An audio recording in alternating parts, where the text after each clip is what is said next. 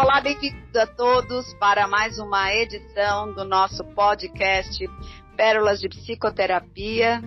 Hoje trazendo uma novidade, né? trazemos é, um convidado que vai participar do nosso episódio falando sobre a masculinidade trabalhando temas ligados a masculino, a masculinidade, o novo olhar do universo masculino. E o nosso convidado hoje é o Cristiano Molo, que é participante da organização da campanha do Janeiro Branco, coautor do livro Ressignificar, com o tema O Novo Olhar para o Universo Masculino, da editora Conquista lançado o ano passado. O ano passado foi, Cristiano? É, vai lançar ainda. Ah, ainda vai lançar, não foi lançado. Olha aí, já está para lançar a partir desse ano do ano que vem. Sim, a gente está esperando só a pandemia passar, ainda está um pouco incerto, mas esperamos que seja lançado em breve. Muito bom. Então vocês saberão quando esse livro for lançado. Então estamos aqui levando em primeira mão, né, é, o lançamento que está aí para acontecer e toca o projeto Tornar-se Homem.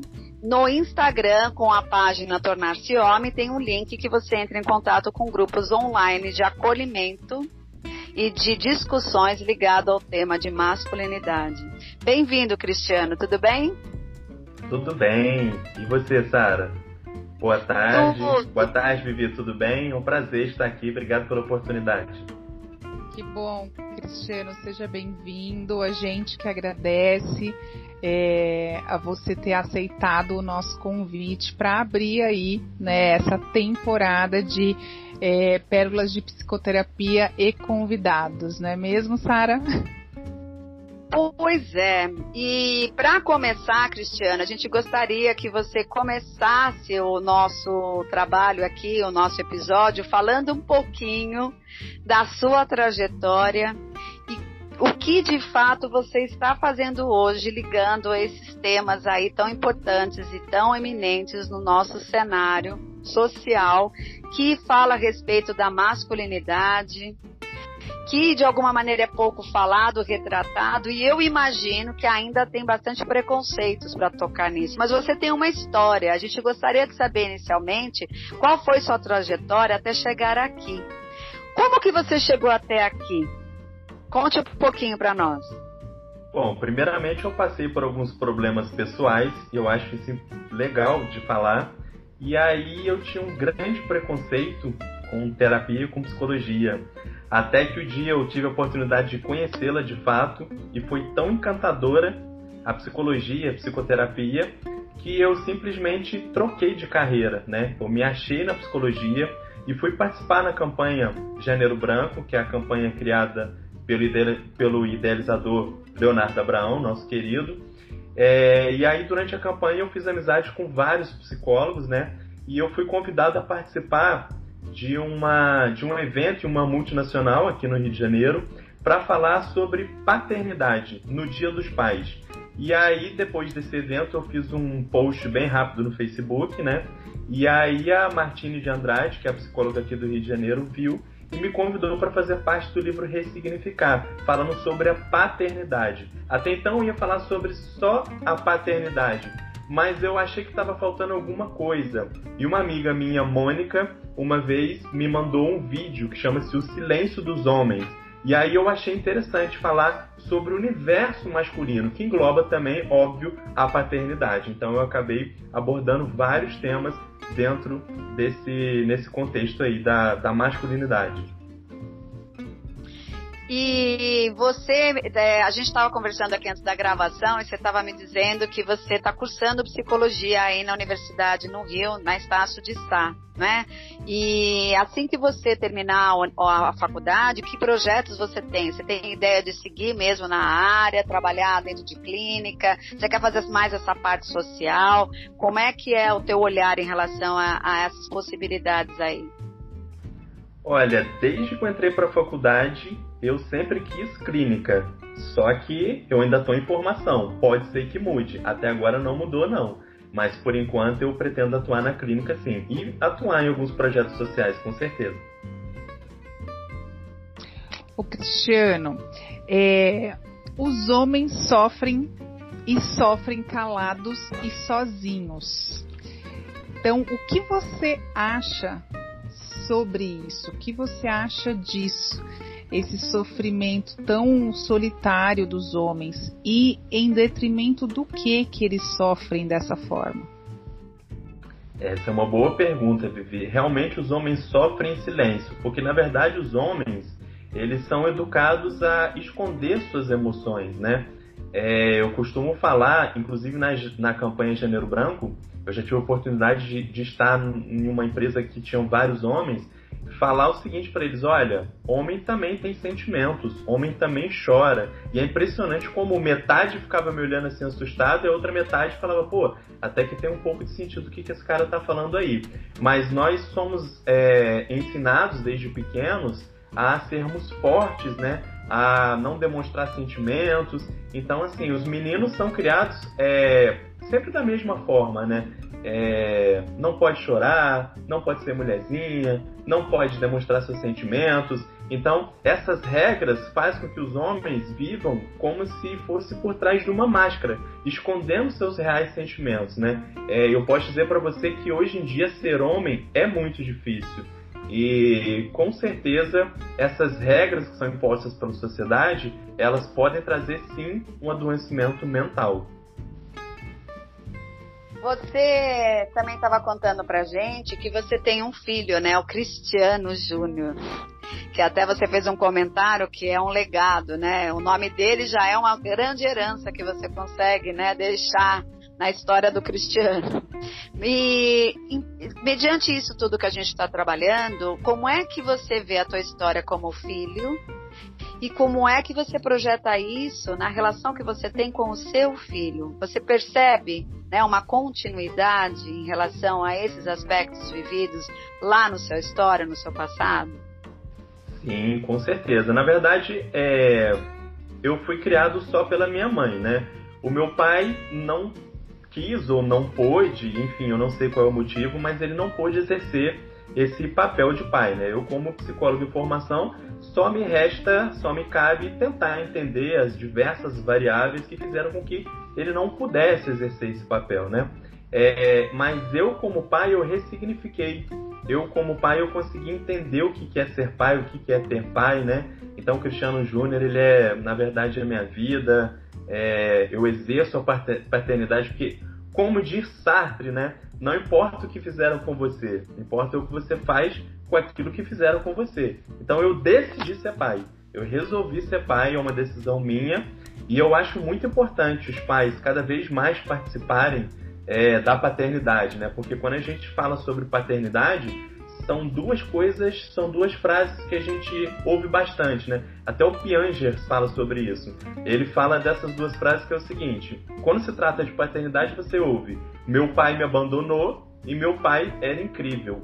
Então eu gostaria de convidar todos os pais que estão ouvindo a escolher qual dessas frases é, o seu filho vai escolher para pensar ou para falar quando ele crescer. Mas eu gostaria também de frisar que o papel de pai, muitas das vezes, ele não é exercido só por homem, não, tá? A gente precisa de pontuar também que existem os relacionamentos homoafetivos, existe também, por exemplo, até o caso da Tami Miranda, que foi grande repercussão. A gente precisa de entender que a gente precisa de uma representatividade, né? Isso é muito importante na educação dos filhos.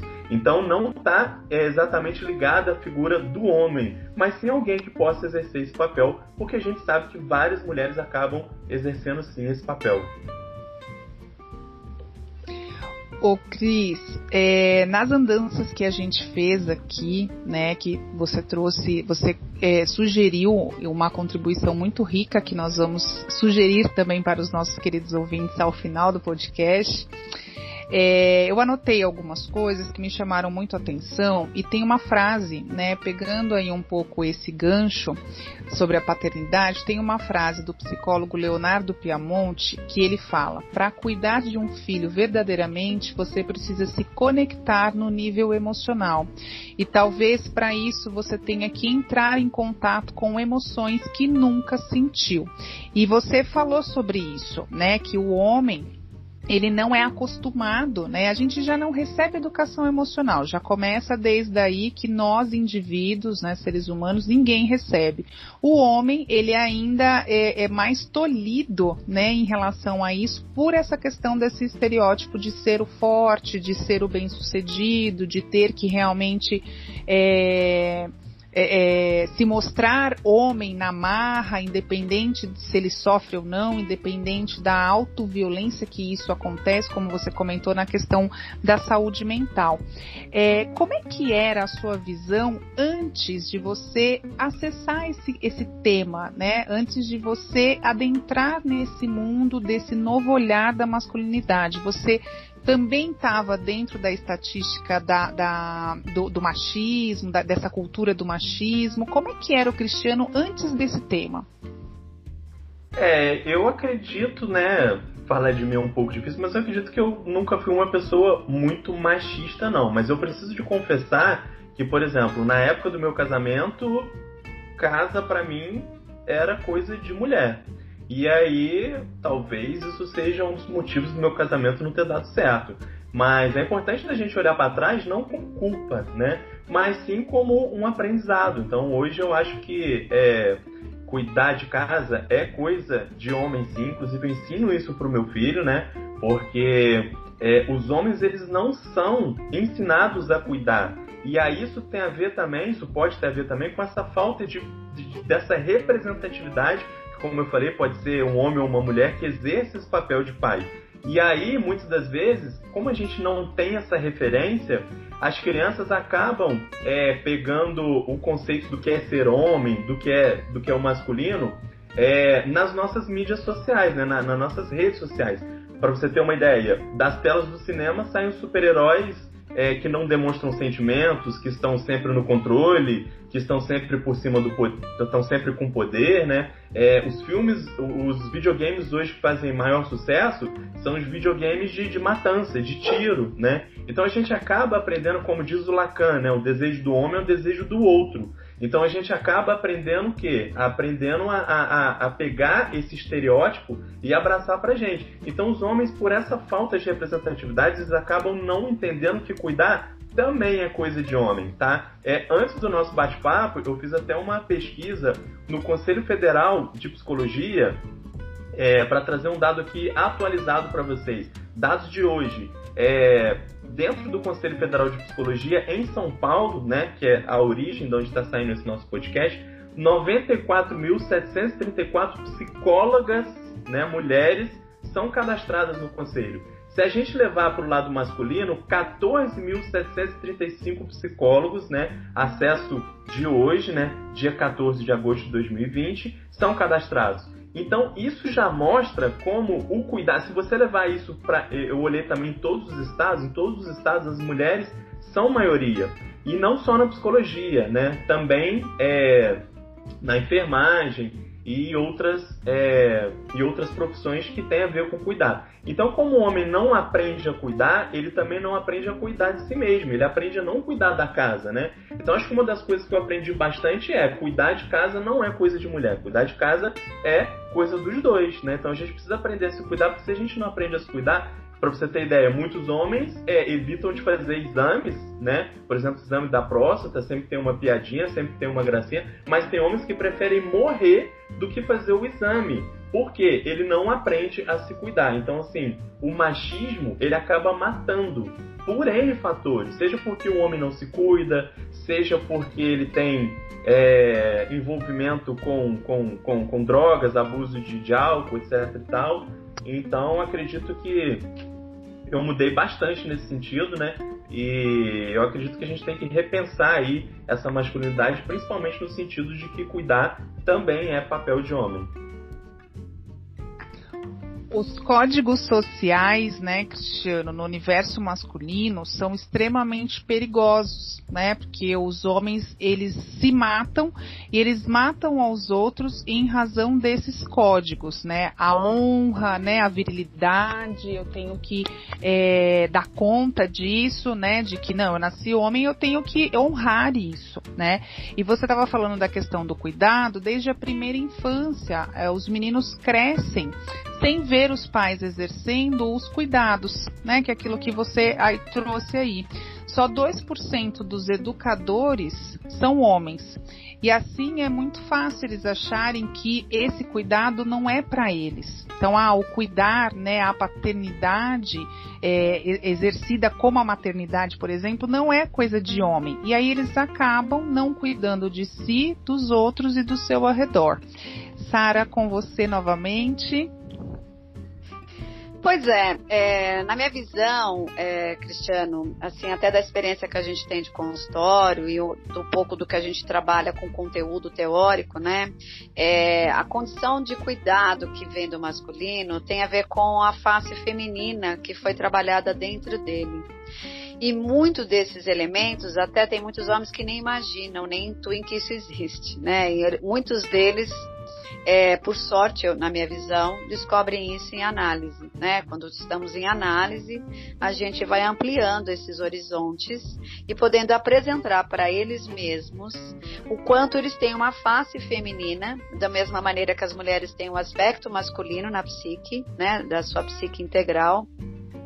E quando eles descobrem, isso é revelado na, na, no processo de autoconhecimento, a gente começa a fazer uma série de associações e de ligações das experiências que ele teve no tocante ao feminino desde a infância. Lembrando que as primeiras matrizes né, de, de construção da nossa visão de masculino e feminino vêm dos nossos pais ou dos nossos educadores, né, aquelas figuras que participaram inicialmente da nossa formação. E de alguma maneira temos também é, várias pessoas e, e, linhas trabalhando no aspecto de que, é, dependendo do masculino que a mulher traz, que a mãe, né? Isso de alguma maneira é, tirou é, meio que exorquiu do próprio homem, né, o seu trabalho de masculino e essas mulheres muito masculinizadas, muitas vezes por necessidade ou outras, porque já traziam isso no perfil, é, também alteraram a formação dessas crianças e futuros adultos. E em outro lado, existem outros, é, outras linhas e outras abordagens, trazendo o aspecto, né, que as mães, as mulheres tornam os filhos homens machistas. Por quê? Porque desde crianças eles assistem essas mulheres permissivas, né, colocando eles exatamente nesse lugar de que eles não necessitam do cuidado, é, permitem que eles assistam né, o uso e abuso do poder por parte do parceiro, do pai desse, dessa criança ou do cuidador dessa criança.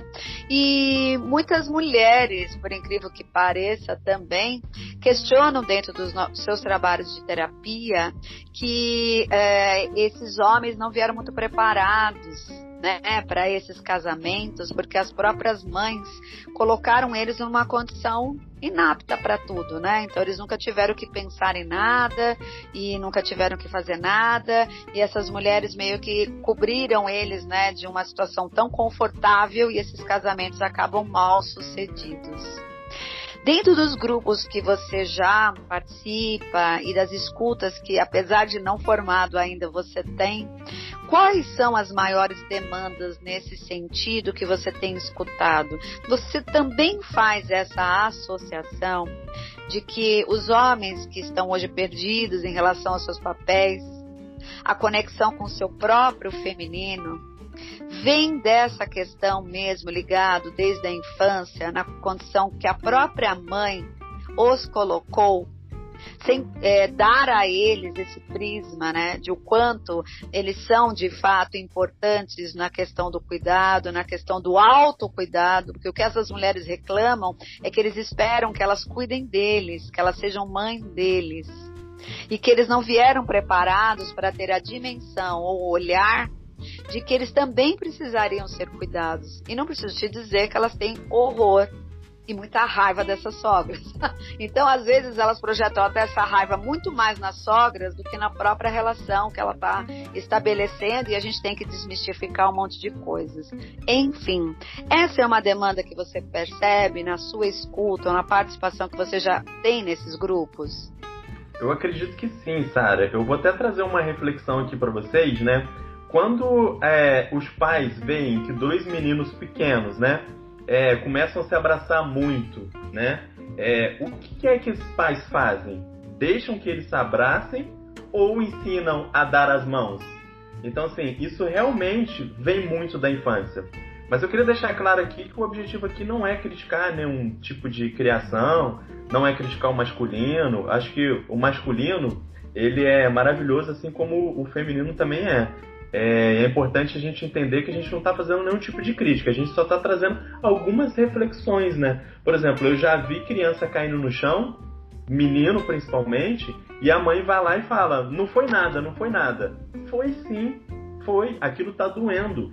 E é importante você acolher aquela dor e mostrar para ele que a dor talvez ela possa trazer um sentimento, né? E, e tentar é, tentar perceber o que está acontecendo. Muitas das vezes a criança está chorando não é nem por causa da dor, ela está com vergonha porque caiu na frente de todo mundo. Então é importante você entender e falar: olha, eu entendo como é vergonhoso cair na frente de todo mundo, mas eu estou aqui com você. Vamos levantar? Vamos junto? Então, eu sei que dói, eu sei que está doendo, mas eu estou aqui do seu lado. Então, acredito que é, a criação ela pode fazer, né, desde a infância, pode influenciar no futuro, sim. As suas escutas em relação aos, aos acolhimentos lá no grupo, né? Que mais, é, ao final do nosso podcast a gente vai anunciar. Você percebe que essa também é uma grande demanda dos homens hoje, né? Essa dificuldade. Qual é a maior demanda no final das contas? O que, que você mais tem percebido que é a maior carência em relação à consciência ou à direção, né? Desses homens que procuram os grupos de apoio? Olha, eu acho que a maior demanda é ter um ambiente de escuta onde o homem não seja julgado, onde ele encontre apoio e acolhimento. Eu vou te dar um exemplo aqui. Quando um homem sofre de algum problema, vou citar aqui especificamente o desempenho sexual. Quando o homem não tem um desempenho sexual, né, que ele, poxa, foi um fracasso, enfim, não conseguiu, com quem ele conta isso? Se ele contar numa roda de amigos, será que eles vão acolher ou será que eles vão rir? Provavelmente eles vão rir, só que ali naquela roda deve ter um monte que também já sofreu com aquele problema. Então a gente precisa de ter um local onde a gente baixa um pouco a guarda e a gente fale, poxa, eu também aconteceu isso comigo. Estou falando a questão do desempenho sexual, mas pode ser uma questão de divórcio, uma questão de desemprego. A gente está vivendo aí uma pandemia, né? É, onde muitos é homens de repente perderam o emprego, mas não aceitam ficar em casa sendo é, tendo uma mulher como uma fonte de renda. Então, assim, a gente precisa entender que, inclusive, estatísticas mostram que é, os homens cometem mais suicídio do que as mulheres, né? É claro que as mulheres chegam até a tentar mais, né? Mas efetivamente os homens obtêm mais sucesso, até porque quando eles tentam, é uma vez só que eles acabam utilizando métodos muito brutais mas muitas das vezes pode ser que eles não estão conseguindo suportar de repente um problema que às vezes ele traz e as pessoas falam para ele não seja forte ou riem ou, ou, contam piadas ou fazem piadas. Então acho que a maior demanda é a gente ter um ambiente neutro onde a gente possa trocar ideias onde a gente possa se abraçar onde a gente possa dizer olha estou aqui com você eu vou até dar um exemplo para você que quando é, o homem chora ou qualquer um quando chora já vem logo um falar assim: ó, oh, não, não, para de chorar, para de chorar, para de chorar. O ser humano ele é intolerante com o choro, né? É, muitas das vezes a gente quer chorar, a gente precisa de chorar, né? Para talvez esvaziar uma tristeza. E às vezes tudo que a gente queria é alguém que estivesse do nosso lado, segurasse a nossa mão e dissesse: pode chorar, eu tô aqui com você. Então o homem, para isso, nossa, o homem não chora em hipótese alguma. É, se ele chorar, é, alguém já vai falar que é, que é que é frescura, que é bobeira. Mas enfim, eu, a dica que eu gostaria de deixar para os homens que estão ouvindo o nosso podcast é: se você não tiver algum lugar seguro onde você possa chorar, se você não tiver alguém que segure na sua mão sem te criticar, chore no banheiro, né? É, chore sozinho, mas chore, bota para fora. É muito importante você botar para fora aquilo que você está sentindo. E se você não consegue chorar, uma vez nós fizemos uma live e entrou um rapaz que disse: Eu não consigo chorar. Para você ver como é que ele já foi treinado a não chorar. E aquilo vai se acumulando, acumulando. Então, uma dica que eu dou é escrever em um papel. É, você pode observar que nos momentos de tristeza, né, são os momentos que saem as composições mais bonitas, né? Que dizia Tim Maia, né? Eu gosto muito de Tim Maia que ele fala: ah, se o mundo inteiro me pudesse ouvir, tenho muito para falar, dizer que aprendi. É, não sei cantar muito bem, mas é, ele compôs isso no momento de tristeza, então é importante. Escrever pode ser uma ótima estratégia. Não, e Cris, é, segundo dados aqui, né, das, das, nossas pesquisas que você também tem aí, é, um em cada quatro homens de até 17 anos afirma se sentir solitário sempre, que é bem isso que você está falando aí. 37% deles nunca conversou com ninguém sobre o que sente ou o que significa ser homem, né, na, na realidade. E, e eu peguei também aqui uma, uma fala do psicólogo Fred Matos, em que ele fala assim: o fato do homem ter companhia física, seja amigo ou companheiros, né, companheiras, não quer dizer que ele tenha real intimidade. É, a intimidade acontece quando você comunica coisas muito profundas suas, fragilidades, medos, receios, dilemas. Então você passa, você pode passar anos ao lado dos amigos e nunca efetivamente ter se aberto para eles, né? Por se manter em uma faixa segura de broderagem de amizade, né, para coisas do lado de fora e não coisas do lado de dentro. E essa broderagem é o que você falou, que eles chamam, né, de tóxica, que é a piada, que é o bullying, né, que é ali a o, o cara acaba sendo visado na rodinha ou no grupo de que ah, tá com problema lá na, na hora de se relacionar intimamente com a mulher, né?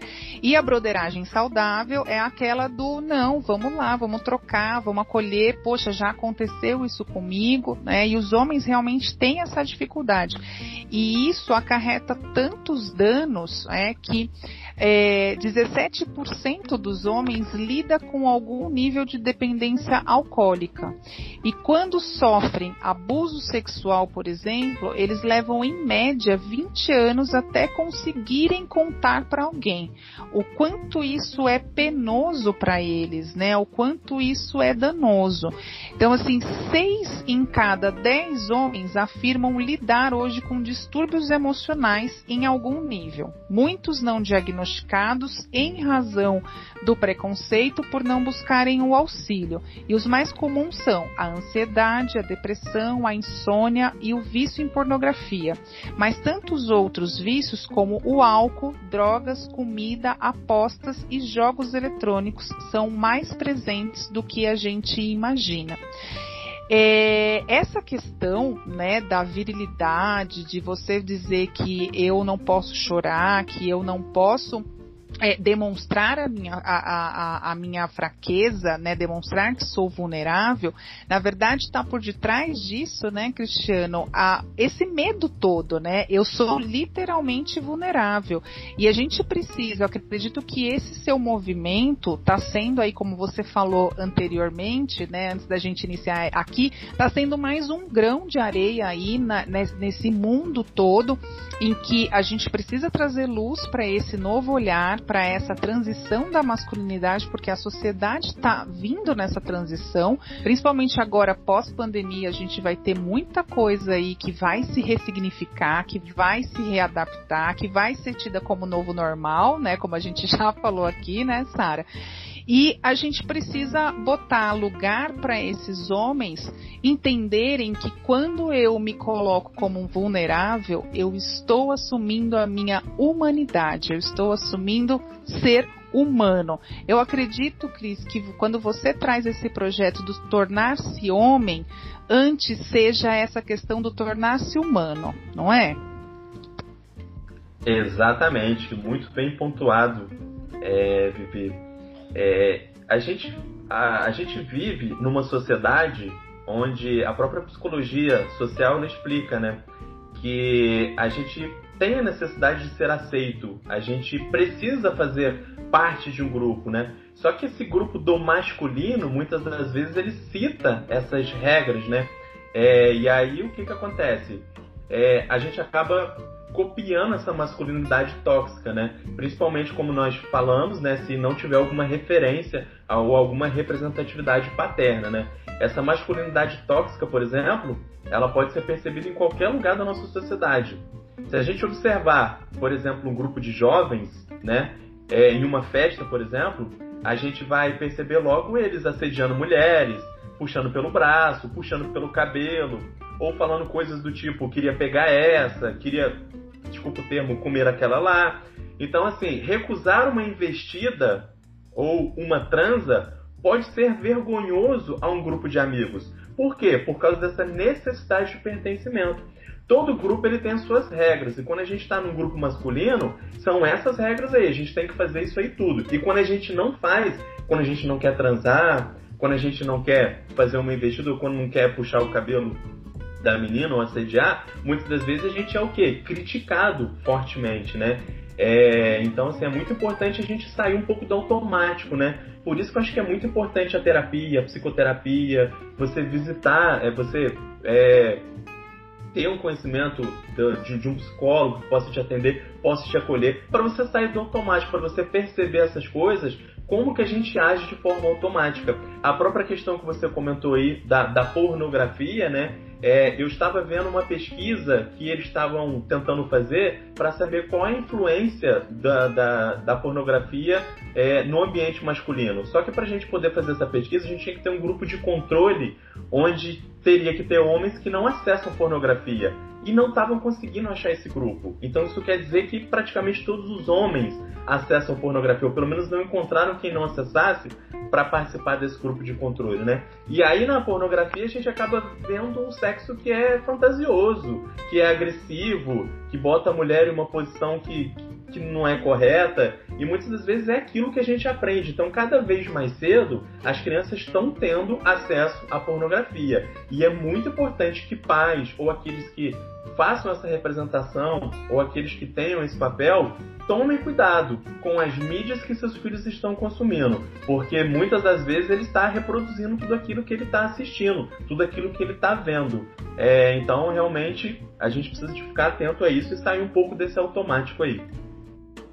É, a minha questão em relação a isso é entender como é que esses ciclos podem começar a se transmutar em outras possibilidades. Por quê? As famílias reproduzem pelas gerações o mesmo modelo. A sociedade faz o movimento de alimentar, né, é, que esse modelo perpetue. Hoje nós temos um governo que a gente não pode deixar de destacar que não investe, muito pelo contrário, né? Fica numa representatividade e que me dá a sensação que reforça mais ainda essa tradição machista né? E tanto que em escolas é, hoje, é, principalmente as escolas públicas, é vetada a possibilidade de se falar sobre sexualidade, a possibilidade de se falar sobre relação, né? Sobre gênero, sobre todos esses assuntos que poderiam de alguma maneira começar a germinar novos olhares e poder ampliar né, a percepção em relação, então, a relação a tudo isso. Isso é muito preocupante. Quando você fala da psicoterapia, eu tenho a sensação, e às vezes eu me sinto nesse lugar, de ficar no pedagógico. Porque esses indivíduos que chegam, eles são frutos de toda essa estrutura que de alguma maneira não tiveram alicerces e não tiveram outros pontos para se apoiar e vem com seus relacionamentos danosos, né? É, já com aspectos de comportamento e de desajustes sociais muito grandes. Muitas vezes essa depressão a gente leva um tempo, vai dar uma volta até esse indivíduo conseguir é, ampliar o quanto ele vem de uma história já tóxica de família, inclusive lidando com abuso de autoridade dentro dos ambientes de trabalho, né? Com as colaboradoras mulheres, né? Temos histórias assim. Então, assim, é, ficou é, em poucos núcleos pontos né, de desdobramentos para poder ampliar o nível de consciência e fazer essa transformação. E toda vez que tem essa tentativa, ela, ela ainda é, é, é, diminuta, mas eu acredito muito nessa onda, até porque na minha experiência de clínica, que eu não, não participo de nenhum movimento como o seu, é, eu percebo os adolescentes vindo sim né, é, com outro, outra necessidade e criando guerras com os próprios pais homens. Porque quando vem um cliente meu adolescente dizendo, ah, me tornei vegano, o pai chama ele de bicha, total, literal porque ele não vai participar do churrasco, porque ele não vai cuspir no chão, porque ele não vai jogar futebol.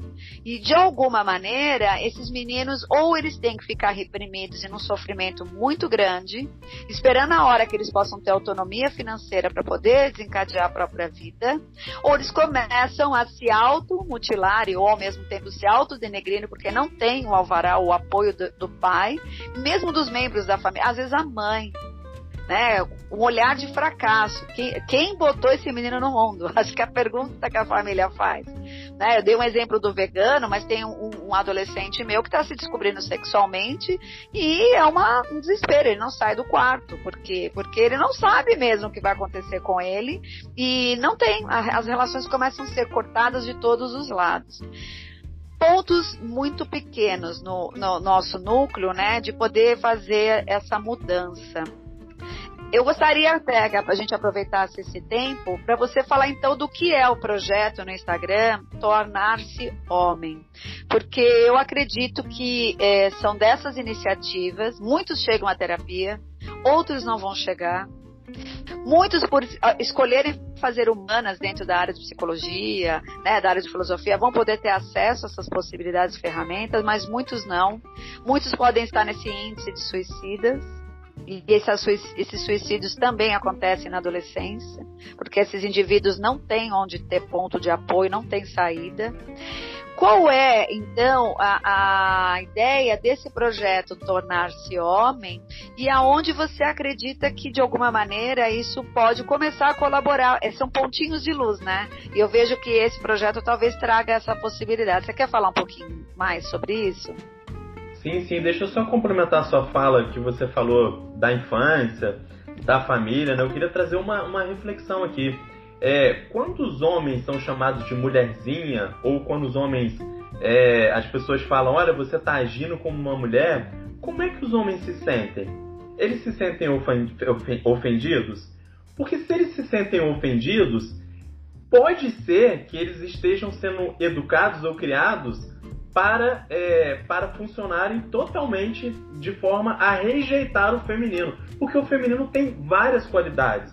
Eu não acho que se comportar como uma mulher seja uma forma pejorativa ou seja uma forma de, de, de querer atingir uma pessoa, né? Então a gente precisa de levar essas reflexões que vêm desde lá de baixo, que talvez venha da nossa criação, né? É, então, ou a gente está entendendo, sendo criado, rejeitando o feminino, ou muitas das vezes a gente está sendo criado de uma forma que as mulheres só servem para servir os homens, né?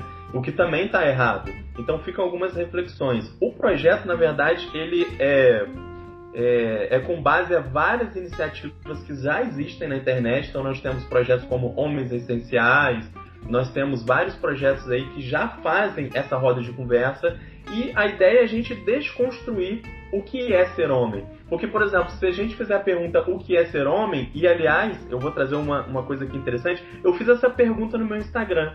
Eu coloquei lá, o que é ser homem? Vocês acreditam que só as mulheres responderam? Nenhum Acredito. homem respondeu. Sim. Então a ideia Nenhum homem é. Respondeu nada, nada, nada? Nenhum homem Nenhum respondeu? Homem... E aí eu falei, gente, olha, 24 horas, ninguém respondeu, vou colocar de novo, né, para checar. Às vezes foi mais de 24 horas nenhum homem respondeu. Então, assim, será que a gente sabe o que é ser homem? Eu trouxe aqui é, um filme Meninos de Quixute, que eu gostaria de recomendar vocês assistirem. O filme Meninos de, de Quixute traz uma cena que para mim é muito inusitada. O tio chega na casa da cunhada e descobre que o irmão dele, que é marido da mulher, fugiu de casa com o amante, abandonando a esposa e os filhos. Nesse momento, perplexo, o tio, que é homossexual, relembra da sua infância. Ele cita uma frase que ele diz assim: Eu me lembro quando eu tinha 18 anos e meu irmão descobriu a minha homossexualidade.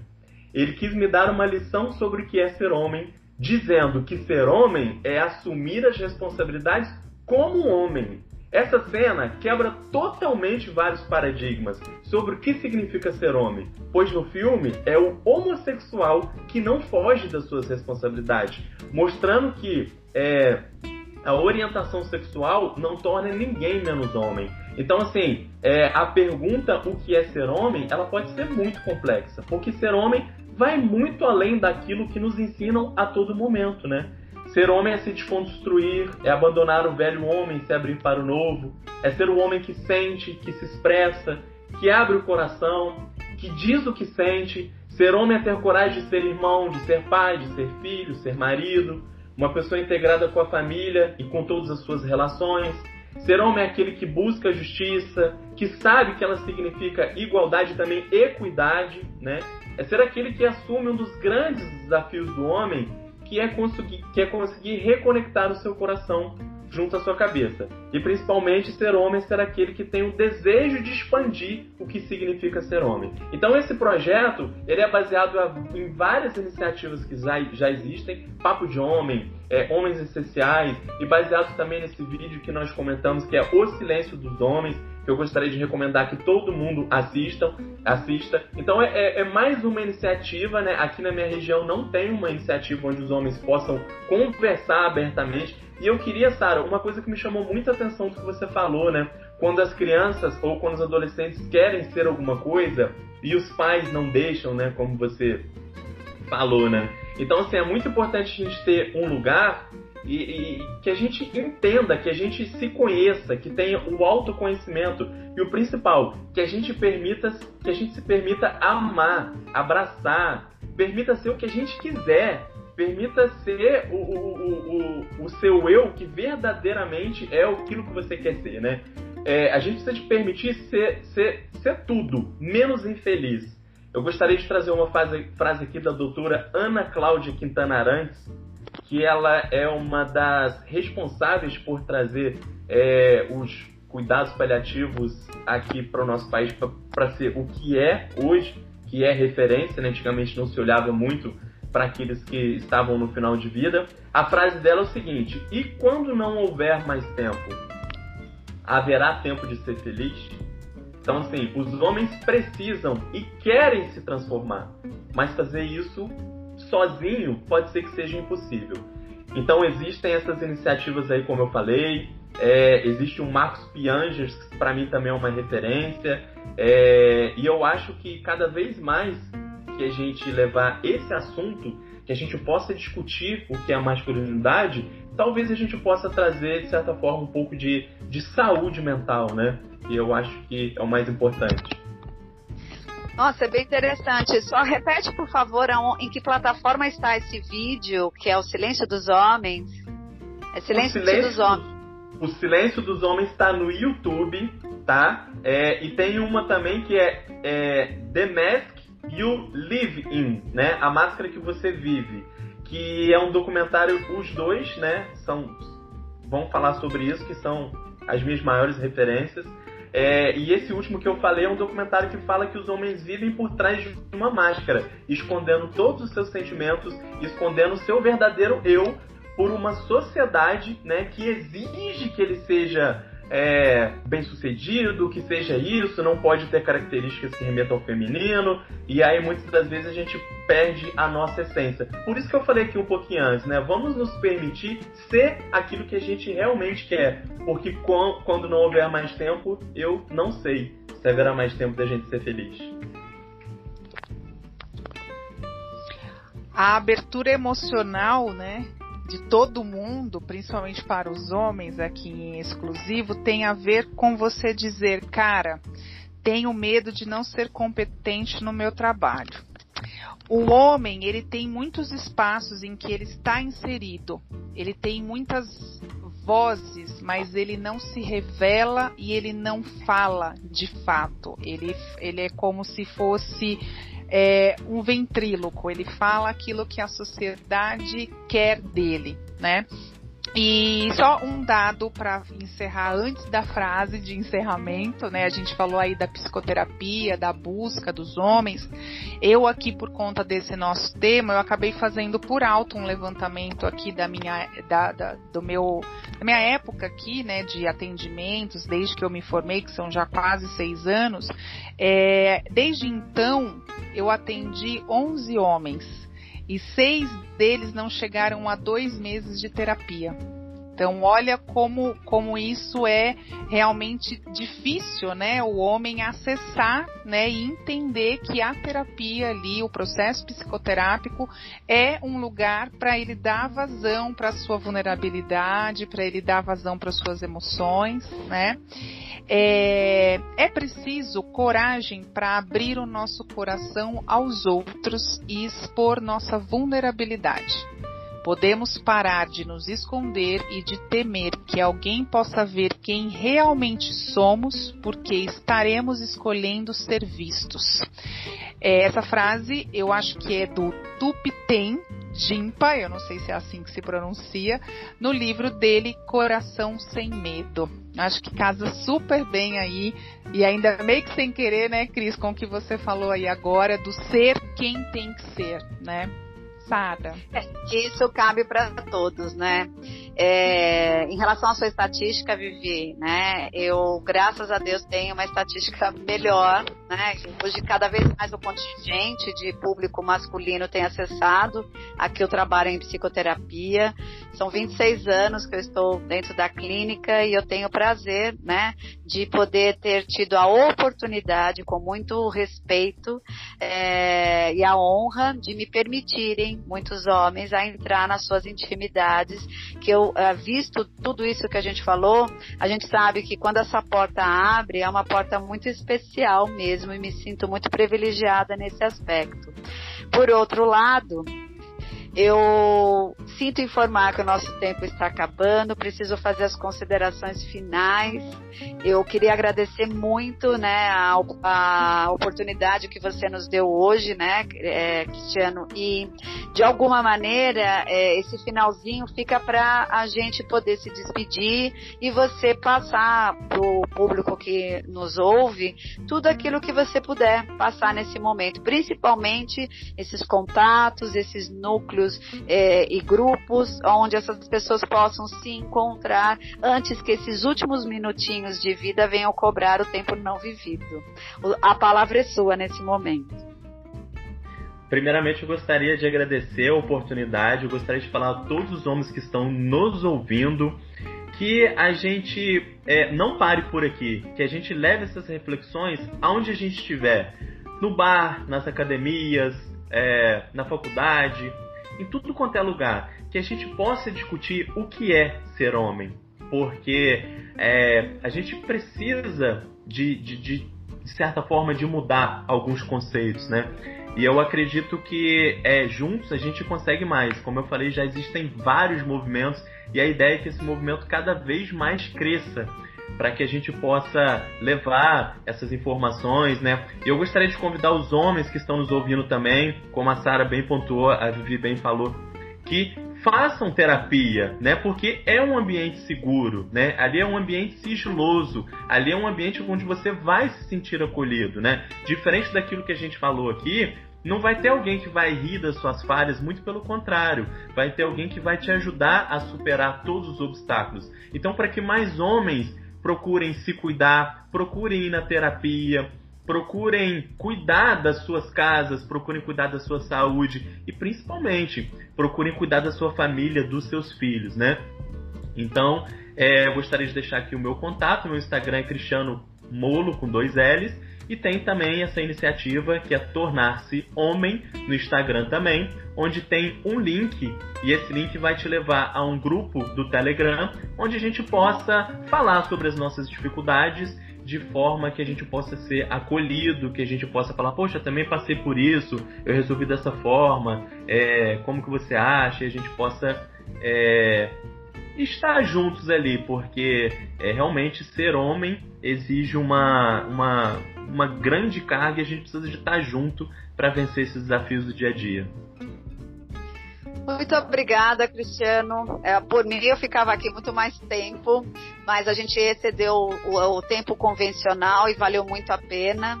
É, próximo episódio vem aí semana que vem. Eu quero agradecer a presença de todos também que nos acessaram e deixo a palavra final aí para Vivi. Beijos a todos e boa semana. E você, Vivi?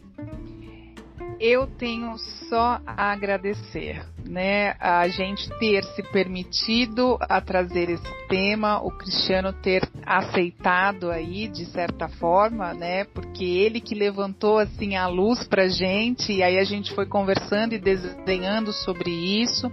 Então foi um podcast bem especial de abertura aí dessa temporada de convidados em que a gente está aqui num bate-papo a três, muito descontraído e como sempre acessível, porque essa é a ideia o objetivo aqui do nosso Pérolas de Psicologia.